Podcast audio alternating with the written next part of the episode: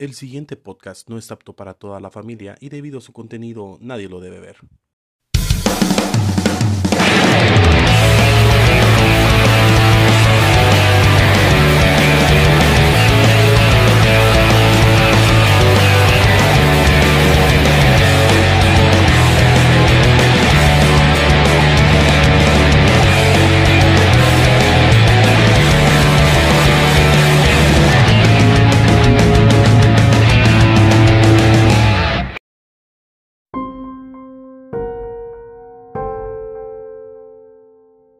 Bienvenidos a Podcast Story. Este es un podcast de historia con humor.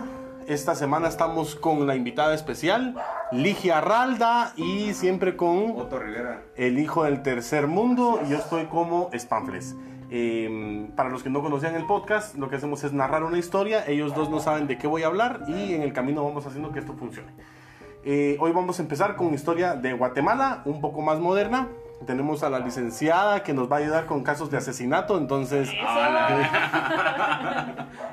esta se llama La Masacre de los Cocos. Por si oyen un perro, es mi, es mi perra, está en Brahma. Voy a poner un pausa porque siento que todavía puedo hablar un cachito más. Ahí está, va.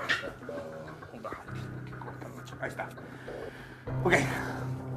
Por los años 90 se empezaron a escuchar los nombres de algunos carteles en México, pero ¿qué es un cartel?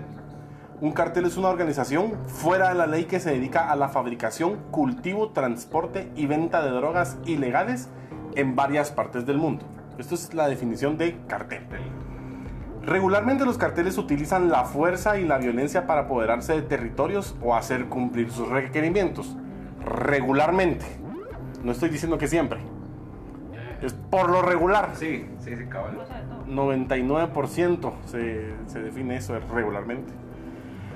Pero en este caso, la masacre de San Fernando, donde asesinaron a 190 personas, la masacre de Allende, Coahuila, el asesinato de Alejo Garza, el asesinato de Alejandro Domínguez, un jefe policial, y Jaime Zapata, un agente de ICE, por mencionar algunos, todos estos son algunas de las evidencias de que ellos, por lo regular, utilizan la violencia. Por lo regular.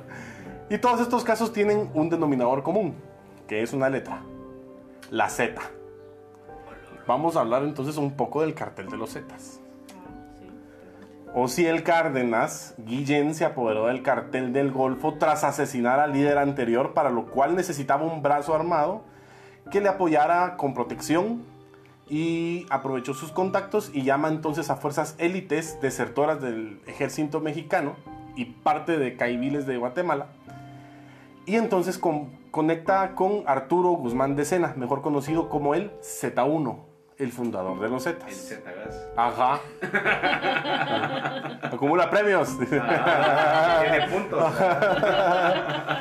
Y así fue como este grupo se convirtió en el brazo armado del cartel antes mencionado del Golfo. Y se hicieron llamar los Zetas. En el 2010 los Zetas se separaron del cartel del Golfo y se independizaron. Es como que cumplieron la mayoría de edad y dijeron voy a ir a vivir a otra casa y voy a hacer mis propias chivas. Pero ¿qué pasó con los 27 antes, va? De la A a la W, ¿qué pasó con todos? A la Y, ¿qué pasó con todos esos carteles? Ah, sí, la, el cartel de la A. Ajá. Yo creo que este es por el apellido, fíjate. Yo imagino que es ya. porque es Guzmán. Ajá. No sé. Sabes. Va, sí, tienes toda la razón. Voy a investigar que si hay un cartel A, B, El, C. el cartel A, ABC, solo de niños con preescolar.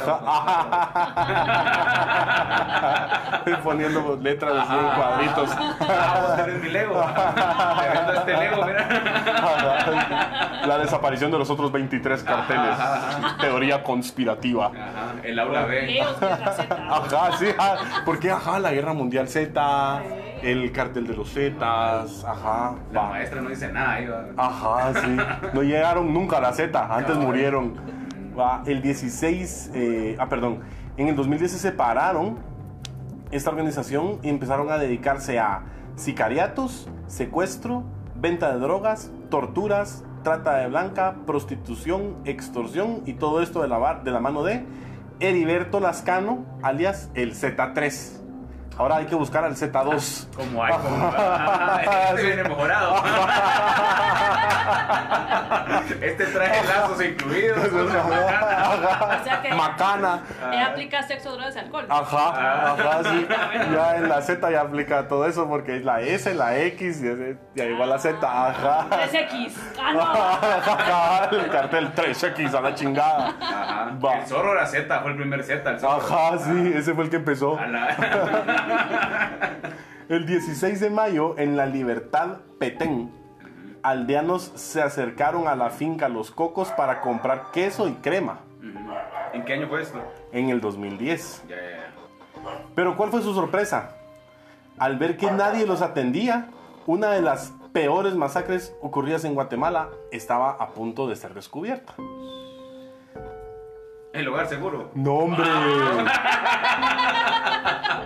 Yo creo que Ah, es que yo creo que esta fue peor. Sí, no estoy sí. seguro. O sea, por la cantidad de personas. No sé si por la cantidad de personas, sino por la forma en que murieron. Eh, entre la noche del 14 de mayo y el 15, la madrugada del 15 del 2011, 27 campesinos fueron torturados, asesinados y desmembrados en la finca Los Cocos. Una, una finca perteneciente a la aldea La Libertad. Sí. Después de las primeras investigaciones del Ministerio Público, todo apuntaba a que esta masacre tenía responsables, los Z200, un ramal de los Zetas. Otra división. Ajá, Subdivisión. ajá. El resultado preliminar del MP fue 25 hombres asesinados y dos mujeres, un cuerpo completo, 26 cuerpos sin cabezas y 23 cabezas. Ahora, O sea que se perdieron, ¿qué? Cuatro cabezas. Caja. Revisa acá atrás. Perdón por los chupos. ¿Y por qué solo contra hombres? O sea, hay mujeres, ¿no? Lo que pasa es que solo hombres sabían. Acababa, el dueño de la finca acababa de contratar personal para que ah, hiciera trabajos en la finca. De jornaleros. Ajá. Eso sí, me imagino. Entonces, eh, ahí estaban y todos eran, o la mayoría eran de una aldea de los Amates y Zabal, Sí, pues. Cerro Chino, se llamaba la aldea. Según el único sobreviviente de la masacre, Sobrevivió uno. uno sobrevivió de la masacre y el otro fue perdonado. El único sobreviviente de la masacre sobrevivió gracias a que se hizo el muerto después de que lo apuñalaron. Esto está peor que la Inquisición, mucha. Sí, cabal. Sí. Ujú. Espérame, ponle pausa. Al menos aquí no te dice qué religión seguir.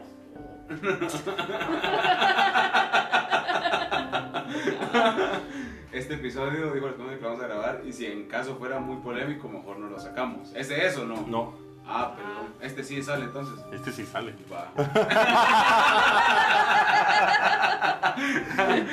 Estoy haciendo chistes generales. Va. Eh, según, según indicó el único sobreviviente de la masacre, que sobrevivió, sobrevivió gracias a que se hizo el muerto después de que lo apuñalaron, indicó, durante la madrugada del 14 de mayo aproximadamente 50 hombres vestidos de militares, algunos hasta con insignias de caibiles, entraron a la finca, movilizados en 12 vehículos tipo agrícola, todos armados y con intenciones de encontrar al dueño de la finca. Los reunieron en la casa patronal y les preguntaron, ¿dónde está Otto Salguero? Aquí está ahora. A lo cual nadie supo dar información. Que es, eh, Otto Salguero no es el hijo de Otto Pérez. No creo. No, ese es Otto Es Leal. otro. Ah, Ajá, es otro. Otro Otto. Los asesinos delegaron a una persona para que cuidara a los niños que habían en la finca y los llevaron a otra casa y le perdonaron la vida a esta persona que fue a cuidar a los A niños. los niños. ah. Y procedieron a torturar y asesinar al resto.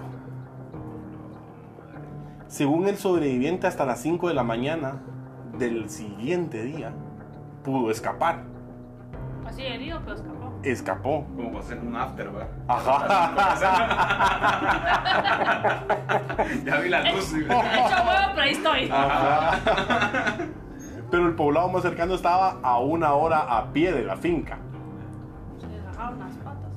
Los Zetas buscaban a Otto Salguero, Otto Salguero. quien se presume que era el contador de la organización y se había robado un cargamento de 200, de 2000 kilos de cocaína. Por eso lo estaban buscando. Estaban locos buscándolo. Me entregado la cota, vos. Ajá. ¿Dónde está? Ya bien de mes, ¿dónde está la Ajá, cota? sí. La SAT está pidiendo los registros de la Ajá, sí, vos. eh. Mano, el IVA, el IVA no lo hemos pagado vos. Sí, ISR.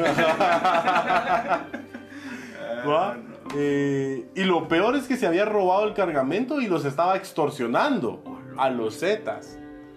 Eso es lo que se presume. Qué huevos de ese compa. es el limonero y con garrote. Para lo cual los Zetas respondieron con lo que saben. ¿va? Una Z. Con fuego.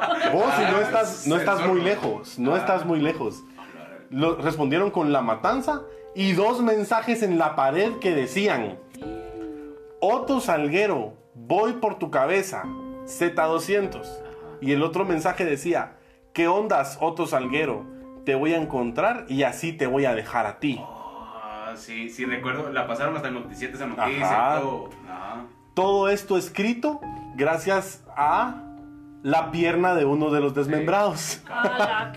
Sí, era con sangre. Ajá, agarraron la pierna y empezaron a escribir esa vaina. que no le quemaron la orillita así en la pared para que para que era romántico. Quiero comprar tu ortografía. Ajá, y no es paja. Yo creo que sí, yo podría buscar las fotos y ponerlas aquí en el episodio. Eh, después de esto, eh, un día después la policía se enfrenta con tres supuestos Zetas responsables del ataque, a quienes, quienes los, los Zetas repelen a la policía con granadas y armas de alto calibre. Queda como resultado un policía herido, un Z muerto y dos Zetas capturados. ¿Será O sea- que reviven como los zombies los zetas? No sé, pero si eran presuntos Zetas, si tenían granadas y... Es limi- ilimitada la Z. Sí. Sí. La Z porque esa es la última letra de la Z, es como infinita esa vaina. Como esas bolitas que echabas vos en agua y crecían. ¿no? Ajá, Crescencios. Se reproducen. Ajá, gremlins son esos. Ajá, los. Cabal.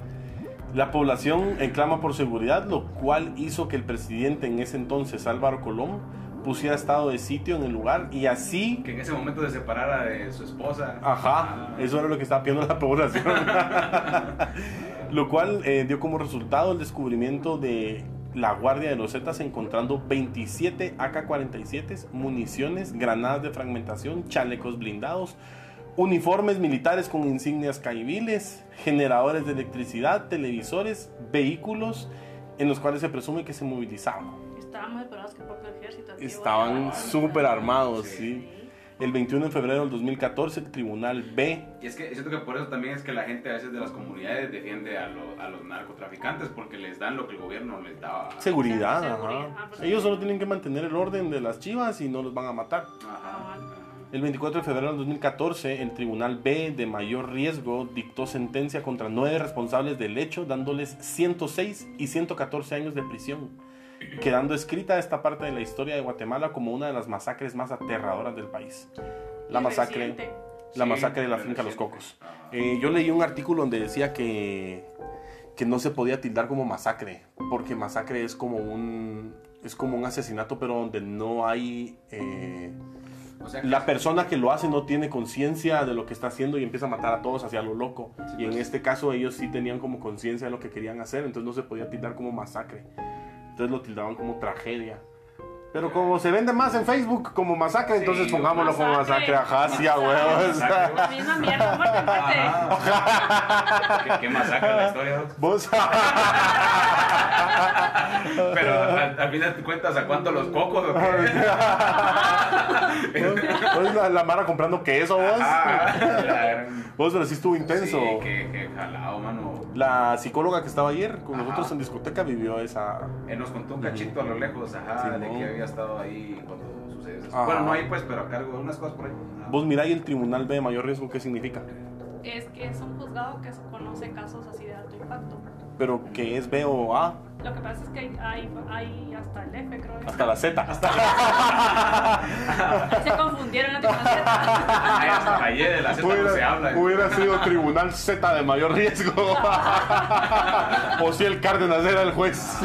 Bueno, esta fue la historia de Podcast Story. Eh, Hoy le dimos vacaciones a Pablo, entonces vamos a presentar de nuevo a la invitada Ligia Ralda.